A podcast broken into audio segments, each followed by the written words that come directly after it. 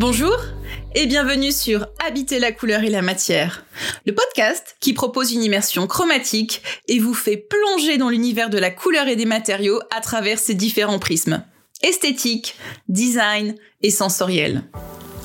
Je suis Mélanie Bernard, designer et coloriste en architecture, fondatrice de l'agence Holistic Design, et l'essence même de mon travail est de créer des expériences chromatiques en portant un nouveau regard sur la couleur, loin des clichés esthétiques. Une couleur fonctionnelle, vecteur d'inclusion au sein du cadre bâti, et qui permet de retrouver un rapport sensible et émotionnel avec les espaces de vie. Dans ce vaste sujet de la couleur, je reste en perpétuel émerveillement. En effet, chaque jour, au fil de mes recherches et de mes expérimentations, je découvre toute l'immensité de ce sujet. L'étendue du territoire de la couleur est telle que souvent j'en arrive à croire qu'il me laissera néophyte à jamais.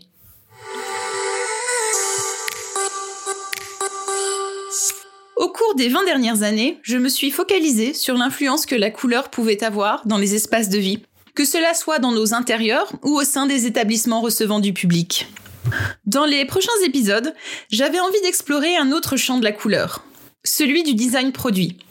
Je suis persuadée que les liens entre architecture et design seront présents, tout comme je suis convaincue que ce travail va venir nourrir mes connaissances.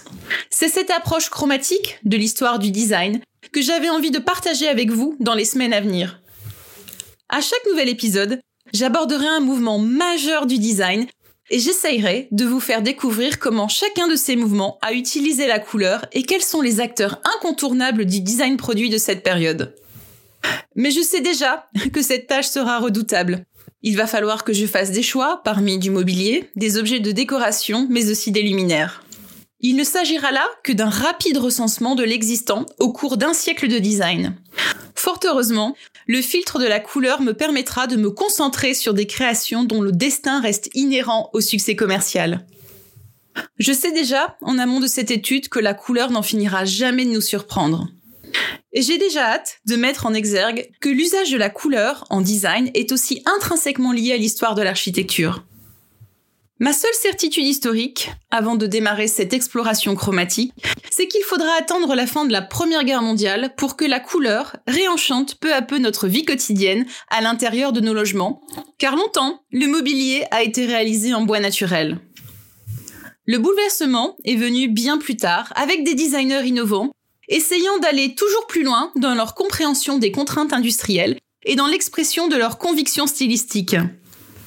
C'est véritablement après la Seconde Guerre mondiale et l'avènement des matières plastiques que la couleur gagne des lettres de noblesse dans le mobilier.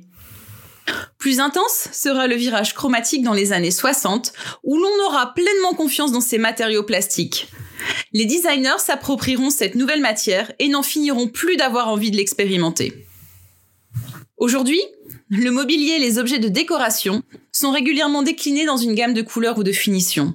Ces choix auront fait preuve auprès des éditeurs et des industriels de débats houleux, tant les enjeux économiques sont importants. Répondant aux tendances sociétales ou véritable parti pris du designer, j'essaierai, au gré des épisodes, de vous apporter une compréhension claire de ce siècle de design en couleur, sans prétendre faire autorité sur le sujet. Et enfin, je démarrerai ce siècle de design en couleur chronologiquement, et le premier mouvement que j'aborderai dans 15 jours sera le mouvement de style.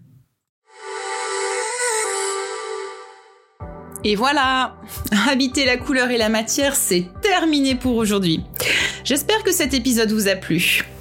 En tout cas, n'hésitez pas à partager ce podcast autour de vous, car le bouche à oreille et les recommandations sont le meilleur moyen de promotion de ce projet. Je vous invite, bien évidemment, à laisser des notes et des commentaires sur les plateformes de podcast de type Apple Podcast ou Podcast Addict. Et enfin, je vous invite à me suivre sur les réseaux sociaux. Holistic Design est présent sur Instagram, LinkedIn et Facebook. En attendant, je vous donne rendez-vous dans 15 jours pour une nouvelle expérience chromatique. À très bientôt!